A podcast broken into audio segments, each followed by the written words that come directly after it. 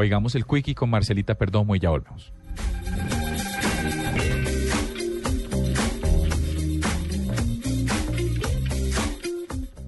Buenas noches a todos. Buenas noches a todos. Soy Marcela Perdomo y este es el Quickie Tecnológico de hoy. A new era.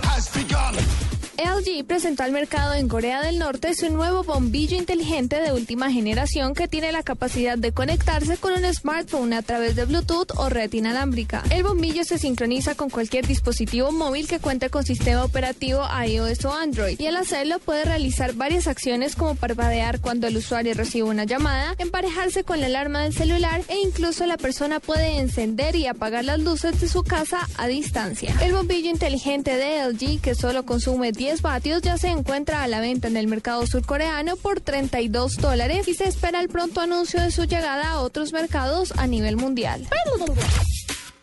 La empresa tecnológica Cisco anunció un proyecto para liderar la mayor internube o red de memorias virtuales online, un nuevo paso en el almacenamiento o intercambio de información o alojamiento de aplicaciones en Internet que supondrá una inversión de más de mil millones de dólares. Adelantándose a WhatsApp y compitiendo directamente con Skype, Line lanzó su nuevo servicio Line Call, el cual permite realizar llamadas a cualquier teléfono fijo y celular de países de los cinco continentes por un bajo costo. La empresa de seguridad del Reino Unido SensePost reveló que a través de un software conocido como Snoopy, algunos drones pueden ser utilizados para hackear teléfonos móviles y acceder a la información personal de sus propietarios, incluyendo contraseñas, datos bancarios y direcciones. Para la nube, Marcela Perdomo, Blue Radio.